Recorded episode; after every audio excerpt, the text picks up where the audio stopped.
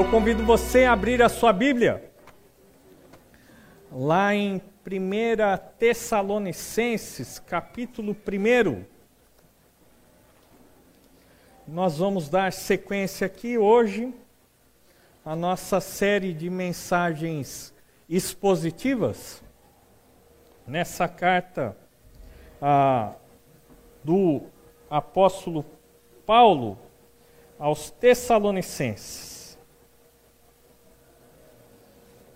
Não consegui ligar aqueles.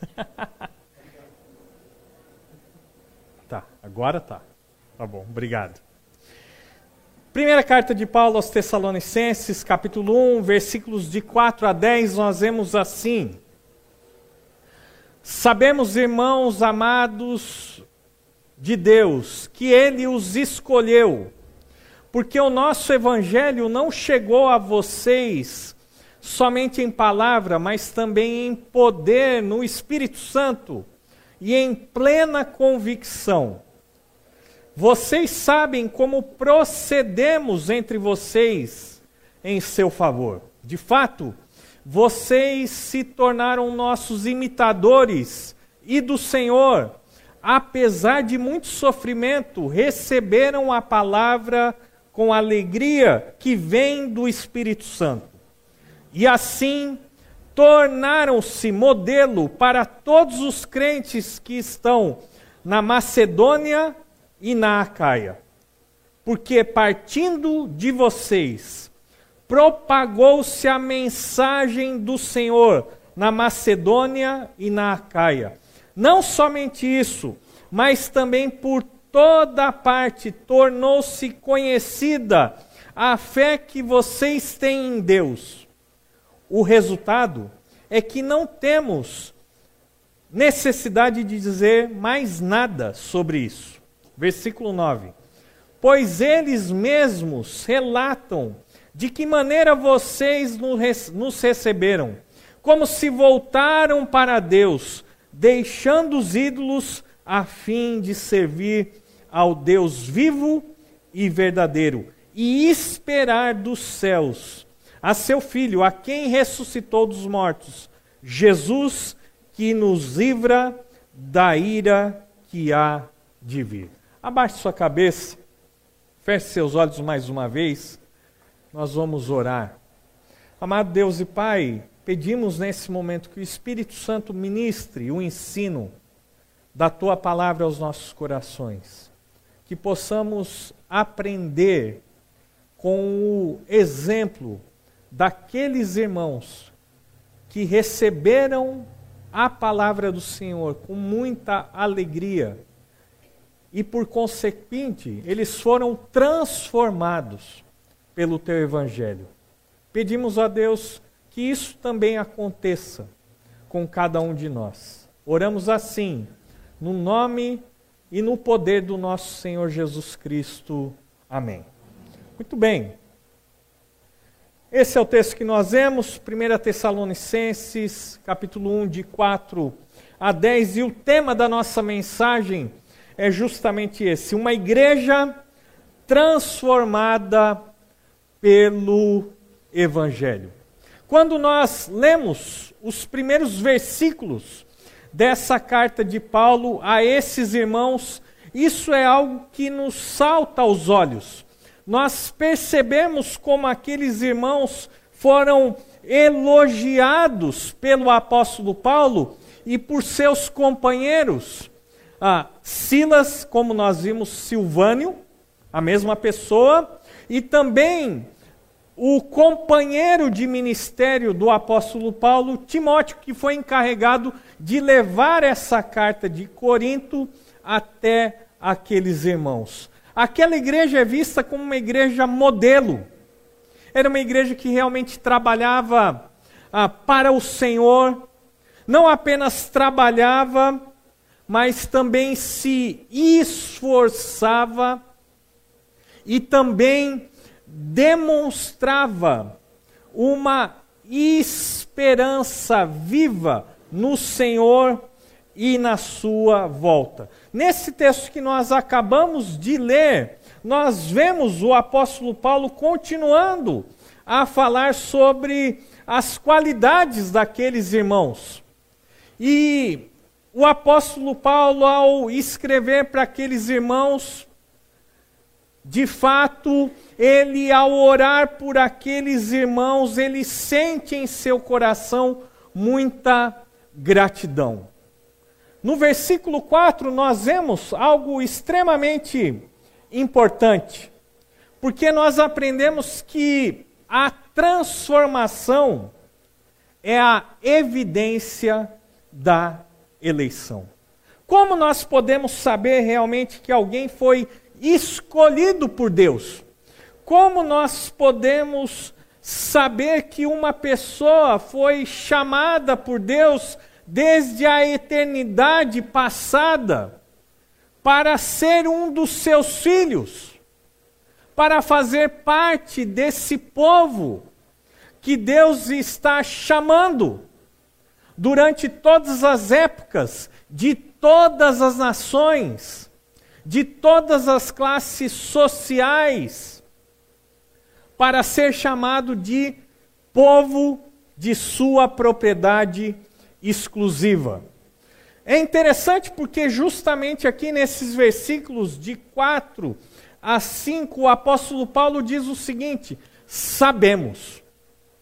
E aqui, quando ele usa esse verbo, ele não apenas traz a ideia de algo que a pessoa tem o conhecimento, mas a ideia aqui é de uma convicção. Então o apóstolo Paulo diz assim: sabemos, irmãos, amados de Deus, que ele os escolheu. O apóstolo Paulo tinha a certeza de que aqueles irmãos foram escolhidos por Deus para serem chamados filhos de Deus, para serem parte do povo escolhido de Deus na face da terra. E ele continua, ele diz: Porque o nosso evangelho não chegou a vocês somente em palavra, mas também em poder no Espírito Santo e em plena convicção. Vocês sabem como procedemos entre vocês em seu favor. O apóstolo Paulo então declara essa convicção de que eles foram escolhidos por Deus. E ele sabe porque ele viu a resposta que aqueles irmãos deram a mensagem da salvação, a mensagem do Evangelho. E essa mensagem do Evangelho foi proclamada àquelas pessoas em palavra, mas também em poder no Espírito Santo e principalmente nós vemos no final dessa frase em plena convicção. O evangelho foi pregado. A mensagem foi fielmente anunciada. Isso foi feito não na sabedoria humana, mas no poder do Espírito Santo. Mas essa mensagem que foi fielmente pregada, que foi proclamada no poder do Espírito Santo também foi uma mensagem anunciada em plena convicção. É possível que muitos de nós tenhamos dificuldade em evangelizar, em anunciar o Evangelho às pessoas que ainda não conhecem a salvação em Jesus Cristo. É possível que muitas pessoas não conheçam a mensagem que deve ser transmitida. É verdade. É possível que outros anunciem essa mensagem, mas se esqueçam de que o convencimento é obra do Espírito Santo, que a evangelização também é feita no poder do Espírito. Mas é possível também que muitos de nós tenhamos dificuldades em anunciar a mensagem de salvação porque nos falta plena convicção. E talvez muitos não tenham coragem de anunciar essa salvação porque ainda têm dúvidas a respeito da sua própria fé, da sua própria salvação, e nós não temos como oferecer algo para as pessoas que nós ainda não temos, ou que nós ainda não temos a plena convicção de que recebemos e que de fato essa é a verdade. Não foi o caso do apóstolo Paulo e de Silas. Eles anunciaram o evangelho em palavra, em poder no Espírito Santo e em plena convicção. Aqueles homens e mulheres da Tessalônica sabiam exatamente qual era o procedimento do apóstolo e de Silas em favor deles, para que eles escutassem a mensagem da salvação. Veja então que quando nós afirmamos que a transformação é a evidência da eleição, nós precisamos reconhecer que ninguém tem o direito de dizer e de afirmar, ou de pensar que foi escolhido por Deus, sem que haja uma real transformação em sua vida. E é isso que nós vamos ver nesse momento, nos próximos versículos. Qual foi a transformação que o Evangelho operou na vida daqueles irmãos e qual é a transformação que o Evangelho precisa operar em nossas vidas para que eu e você possamos, de fato, confirmarmos a nossa eleição e declararmos que fazemos parte entre aqueles que o Senhor escolheu nesse mundo. Veja, o Evangelho transformou aqueles irmãos, o Evangelho tem que nos transformar. E a primeira transformação que nós vemos e que Paulo diz a respeito dos Tessalonicenses é que eles se tornaram imitadores deles e do Senhor Jesus Cristo. Acompanhe comigo a leitura do versículo 6. De fato, vocês se tornaram nossos imitadores e do Senhor apesar de muito sofrimento, receberam a palavra com a alegria que vem do Espírito Santo. Eles se tornaram imitadores daqueles missionários e principalmente do Senhor Jesus Cristo. Eles receberam a palavra, a mensagem do Evangelho, debaixo de muito sofrimento. E nós vamos aprender aqui que aqueles irmãos que se converteram em Tessalônica sofreram muita perseguição, principalmente aqueles que eram judeus e passaram a reconhecer que Jesus Cristo de fato era o Messias prometido. Esses foram perseguidos estes sofreram oposição, mas mesmo diante das circunstâncias difíceis, eles receberam a palavra com a alegria que vem do Espírito Santo. E uma das coisas que nós sabemos e precisamos sempre nos relembrar é que a mensagem do Evangelho não nos promete bênçãos terrenas não é uma garantia de que tudo irá bem em nossas vidas. Não é um produto que promete que todos os nossos problemas simplesmente acabaram, desapareceram a partir do momento que nós cremos no Evangelho. Nós sabemos que o Evangelho não promete essas coisas, mas o Evangelho nos promete a salvação, a vida eterna, uma nova vida. Uma vida que é capaz de não ser mais serva das circunstâncias, mas sim uma vida onde nós podemos ter plena confiança de que Deus está cuidando das nossas vidas, apesar das dificuldades, apesar das tribulações.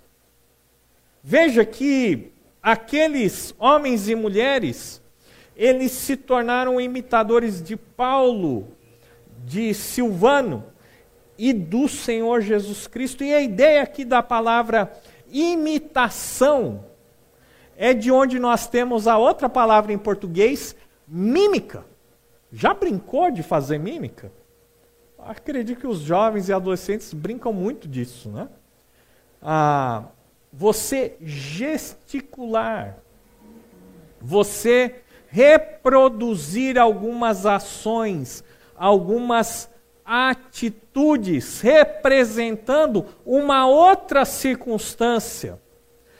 A palavra imitador aqui é a ideia de alguém que segue o exemplo, de alguém que procura reproduzir em sua própria vida as ações, as atitudes, os pensamentos e crenças de uma outra pessoa.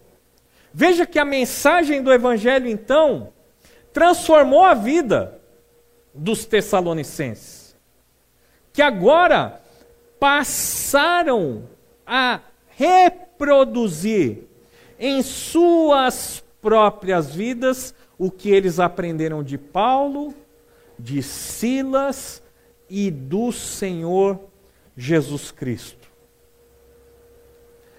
Quem você está imitando? Quem você está seguindo? Quando as pessoas olham para a sua vida, elas enxergam em você alguém que está moldando o seu caráter, o seu temperamento, os seus objetivos, a sua fala, as suas ações, decisões e atitudes? Será que as pessoas veem que você é uma pessoa que está olhando para Cristo e tentando reproduzir em sua vida a vida do Senhor Jesus? Veja que essa foi a primeira grande transformação que o Evangelho trouxe à vida dos Tessalonicenses. Eles pararam de seguir outros exemplos, eles pararam simplesmente de fazerem e de viverem da maneira como eles achavam que era o correto e passaram a imitar o Senhor Jesus e os seus servos. Essa é a primeira transformação que o Evangelho produziu na vida dos Tessalonicenses. Mas nós encontramos uma segunda transformação. Aqueles homens e mulheres, então, foram transformados e se tornaram modelos. Acompanhe comigo a leitura dos versículos 7 e 8 a primeira parte do versículo 8. E assim tornaram-se modelos para todos os crentes que estão na Macedônia e na Acaia. Porque partindo de vocês, propagou-se a mensagem do Senhor na Macedônia e na Acaia. Eles eram modelos. Eles eram imitadores de Cristo, e dos seus servos, mas eles também se tornaram modelos para outras pessoas. Mas modelos do quê? O próprio texto, no versículo 8, nos responde. Porque partindo de vocês, propagou-se a mensagem do Senhor na Macedônia e na Acaia. Mais uma vez, nós precisamos entender a ideia contida na palavra modelo. E a palavra modelo aqui, ela também poderia ser traduzida como um tipo, como um padrão usado para a reprodução. Ou seja, aqueles homens e mulheres começaram a ser o padrão que os outros cristãos de outras regiões deveriam agora seguir. Deveriam comparar as suas vidas com a vida dos tessalonicenses, porque eles de fato eram um padrão, uma medida de excelência, algo que deveria ser reproduzido na vida de outros cristãos, tanto na Macedônia como na Acaia. E por que eles eram modelos? E do que eles eram padrão para os outros fiéis? Justamente da propagação da mensagem do Senhor. Eles eram um exemplo de como a mensagem do Evangelho deveria ser propagada. E a ideia aqui da palavra propagação é a ideia do som produzido pela trombeta. Que quando é tocada, o seu som ecoa, chegando até a regiões distantes. Era isso que eles estavam fazendo, propagando, fazendo a sua voz, a mensagem do Evangelho chegar em regiões distantes. E como isso acontecia? Nós sabemos que a cidade de Tessalônica era a capital da Macedônia. Nós sabemos que era uma cidade extremamente importante, principalmente no que diz respeito ao seu aspecto econômico e comercial. Então, Tessalônica, além de ser a capital de uma região, também ela se encontrava numa rota comercial muito conhecida a via Egnátia. Muitas e muitas pessoas passavam por aquela cidade. Muitas e muitas pessoas faziam negócios naquela cidade. Temos que nos lembrar também que a Tessalônica, ela se encontrava justamente no litoral da Macedônia. E ali existia um porto muito conhecido e muito importante. Aqueles cristãos em Tessalônica se utilizaram daquela posição estratégica da sua cidade para pregar o evangelho, não apenas aos moradores daquela cidade, mas também aos viajantes. Por isso, o apóstolo Paulo diz: que eles se tornaram um modelo para todos os crentes que estão na Macedônia e na Acaia. Porque partindo de vocês propagou-se a mensagem do Senhor tanto na Macedônia como também na Acaia. Veja que a eleição dos Tessalonicenses foi evidenciada por uma transformação.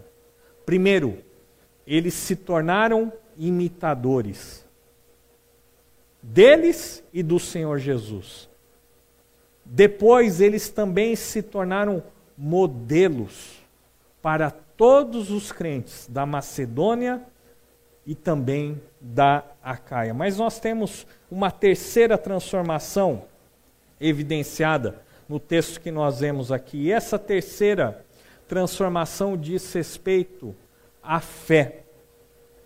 Versículos 8 e 9, 8 a parte B, e versículo 9, nós vemos que a fé daqueles homens e mulheres era visível e evidenciava uma conversão genuína. Veja o que a Bíblia nos fala. Não somente isso, mas também por toda parte tornou-se conhecida a fé que vocês têm em Deus. O resultado é que não temos necessidade de dizer mais nada sobre isso. Pois eles mesmos relatam de que maneira vocês nos receberam, como se voltaram para Deus, deixando os ídolos a fim de servir ao Deus vivo e verdadeiro. A fé, obrigatoriamente, tem que transformar a nossa vida. Se não há transformação de vida, não existe ainda uma fé genuína, salvadora, santificadora, transformadora. A fé obrigatoriamente tem que transformar a nossa vida.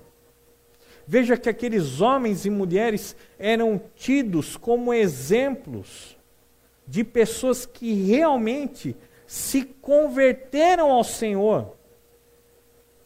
E o que significa conversão? Bom, conversão significa mudança de direção. É isso que significa. Você está caminhando nessa direção e no momento da conversão você muda essa direção. Antes você estava vivendo caminhando a passos largos para longe de Deus. E no momento da conversão, no momento em que nós nos convertemos, não. No momento em que Cristo nos converte, Ele muda a direção das nossas vidas.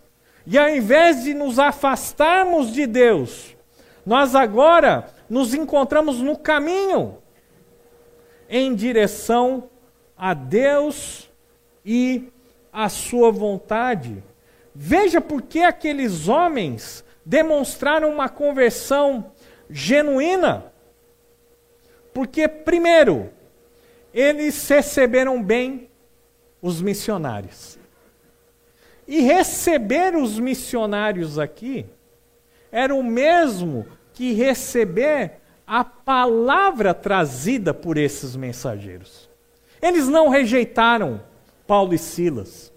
Eles não fizeram pouco caso daqueles homens e da mensagem que eles traziam, pelo contrário, eles acolheram de bom grado os mensageiros do Senhor.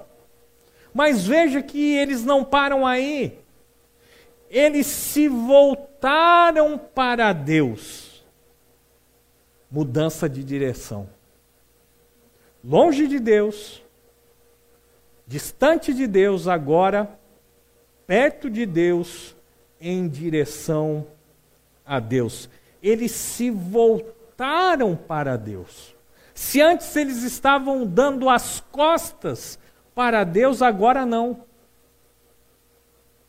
Eles estavam olhando, prestando atenção, estavam interessados em Deus e em Sua vontade para as suas vidas. Veja que o apóstolo fala o seguinte, e disso ele dá testemunho, como se voltaram para Deus. Fala mais, deixando os ídolos. Precisamos nos lembrar sempre que a Tessalônica, ela se encontrava na Macedônia, onde nós temos a Grécia hoje. Aquela região toda era marcada pelo politeísmo grego, onde várias divindades eram adoradas. Era praticamente impossível você ser um tessalonicense sem ser um politeísta, com exceção dos judeus e dos tementes a Deus. Mas Paulo aqui ele testifica da fé daqueles homens e mulheres que abandonam os ídolos, deixam de lado esses falsos deuses e agora adoram simplesmente o Deus vivo e verdadeiro, não apenas adoram, mas servem ao Deus vivo e verdadeiro. A conversão acontece quando nós cremos em Cristo e quando nós nos arrependemos dos nossos pecados. E foi isso que aqueles homens e mulheres demonstraram. Creram na mensagem e se arrependeram dos seus pecados, se voltando e agora servindo ao único Deus vivo e verdadeiro. Todos nós servimos alguém ou alguma coisa. Quem você está servindo? Será que é algum objetivo que você tem na sua vida? Será que é você mesmo e os seus próprios sonhos, desejos e projetos? Será que você é uma pessoa que serve a si mesmo, a sua própria vontade? Então você também precisa experimentar uma verdadeira conversão. Você também precisa crer na palavra, abandonar os seus ídolos e passar a servir ao único Deus vivo e verdadeiro. Todos nós estamos servindo alguém ou alguma coisa. Se você não está servindo a Cristo, se você não está servindo a Deus, com certeza você é escravo de uma outra pessoa ou de alguma coisa. Aqueles homens creram no Evangelho e foram transformados e passaram agora a servir a, o único verdadeiro Deus. E importante, esse Deus, diferente dos ídolos, ele é um Deus vivo. É um Deus que fala, que age, e que se relaciona com cada um de nós. Essa foi a terceira transformação que Paulo viu na vida daqueles homens. E nós temos uma quarta e última transformação na vida dos Tessalonicenses, lá no versículo 10. Nós vemos que agora eles têm uma expectativa, uma expectativa que diz respeito à volta do Senhor Jesus Cristo. Versículo 10 diz assim: E esperar dos céus a seu filho, a quem ressuscitou dos mortos, Jesus, que nos livra da ira que há de vir. Eles não apenas estavam servindo ao Deus vivo e verdadeiro, mas também eles tinham uma expectativa uma esperança que dos céus o Filho de Deus, que foi ressuscitado pelo poder do Espírito, pelo poder do nosso Deus, esse mesmo Jesus voltaria dos céus e de fato nos livraria da ira que há de vir. A ideia aqui de esperar não é simplesmente a ideia de alguém que se assenta e fica numa postura passiva, quem sabe ah, entediante, onde você simplesmente cruza os seus braços, aguardando a volta de Cristo. Não, a ideia aqui desse verbo é justamente a ideia de você estar preparado de você criar uma expectativa. Vou dar um exemplo aqui que vai ficar claro para todo mundo o que é que aqueles homens e mulheres faziam e como nós também devemos ter essa mesma expectativa em relação à volta de Cristo. Muito bem. Imagine que você me convide para jantar na sua casa. Na terça, não, terça-feira não dá porque tem reunião de oração. Quarta-feira feriado, não dá também. Quinta-feira não dá porque eu tenho céu. Sexta-feira. Muito bem. Então está marcado que na sexta-feira que vem eu vou fazer uma visita na sua casa e você vai me receber com um jantar. Muito bem. Uma vez que você sabe que na sexta-feira, às 8 horas, eu vou bater na porta da sua casa, como será a sua postura? Uma postura de expectativa. Pelo menos é isso que eu espero. E uma vez que você tem a expectativa de uma visita, espera-se que você se prepare para receber essa visita. E como você vai se preparar? Eu espero que você tome um banho, que você não me receba de pijama, né? ou sem camisa. Eu espero que você. Isso acontece porque eu sei que lá em casa é assim, né? Arrume a sua casa. E se não tem visita, então? Deixa para arrumar depois. Mas se vem visita, o que, que você faz? Você aspira, você tira o pó, você arruma, você põe a, a melhor louça, você põe. A expectativa gera em você várias ações. E isso te prepara para receber aquela visita. A pior coisa que tem, eu acho que vocês vão concordar, é quando uma visita não programada de alguém que você considera importante, que não é de casa, chega na sua casa. É verdade ou não é? Às vezes o cabelo está desarrumado, você está de chinelo, né? Com um prego lá. ah, você não tomou banho. A casa está toda bagunçada. Pelo menos a minha é assim, tá, gente? É assim. A culpa é minha, não é da minha esposa. Eu sou bagunceiro. Dizem que os bagunceiros também são os mais criativos. Não sei se é verdade. Eu sei que bagunceiro eu sou. Mas se eu espero a visita de alguém, com certeza eu vou fazer de tudo para arrumar e receber essa pessoa da melhor maneira possível. É assim que deveria ser a nossa vida em relação à volta de Cristo. Jesus vai voltar. Então eu tenho que estar preparado eu tenho que alimentar na minha vida essa expectativa. E a coisa mais triste que pode acontecer é ele voltar e nos pegar despreparados, sem essa expectativa, porque ele disse que vai voltar. E ele vai voltar. E pode ser hoje, pode ser amanhã, pode ser daqui 100, 200 anos, não importa. Nós devemos viver hoje nessa expectativa. Por isso a nossa casa, a nossa vida tem que estar preparada, tem que estar arrumada.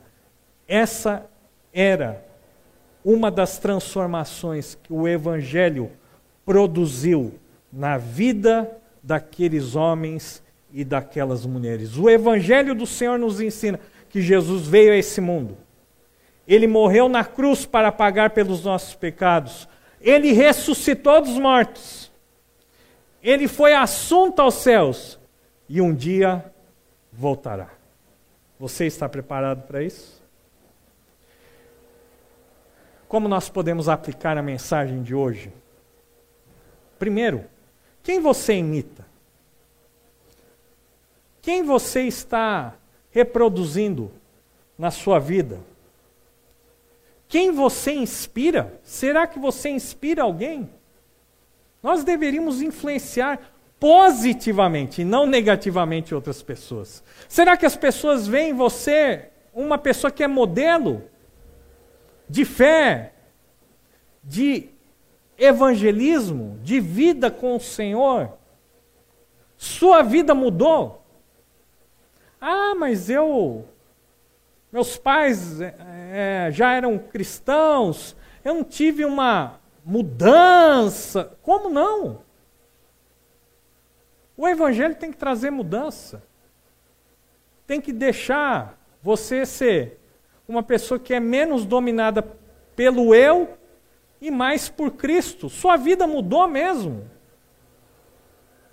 Está mudando porque o Evangelho não traz só uma mudança definitiva, mas também uma mudança que é contínua. Qual é a sua esperança?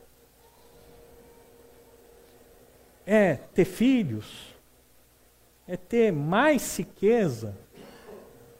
É ter mais reconhecimento?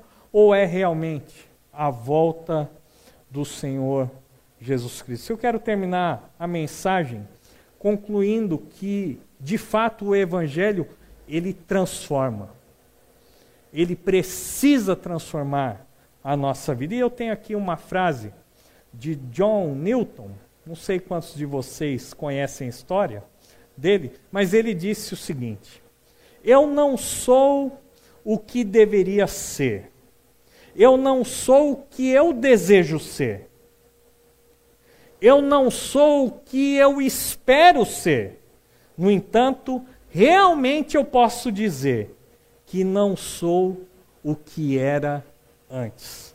Graças a Deus, sou o que sou. John Newton, autor do hino Maravilhosa Graça, pastor anglicano que influenciou o fim da escravidão na Inglaterra. Pastor que antes da sua conversão era traficante de escravos. Graças a Deus, eu sou o que sou, porque não sou o que era antes. Abaixe sua cabeça, feche seus olhos. Nosso Deus e Pai, obrigado porque o Evangelho nos dá esperança de transformação.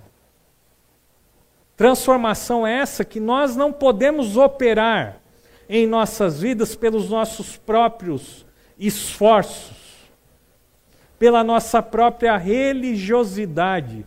Transformação é essa que só pode ser experimentada através da graça e do poder do Espírito Santo agindo em nossas vidas. Obrigado, porque um dia o teu evangelho foi pregado. E eu e muitas pessoas aqui creram na mensagem do Evangelho, receberam um presente da vida eterna e têm experimentado em suas vidas, na minha própria vida, a transformação do Senhor. Muito obrigado pelo exemplo dos Tessalonicenses, que nos mostra como o Evangelho deve impactar vidas. Nós te louvamos, ó Deus, pela tua palavra. E é no nome do Senhor Jesus, Cristo nosso Salvador, que oramos. Agradecidos. Amém e amém. Deus os abençoe.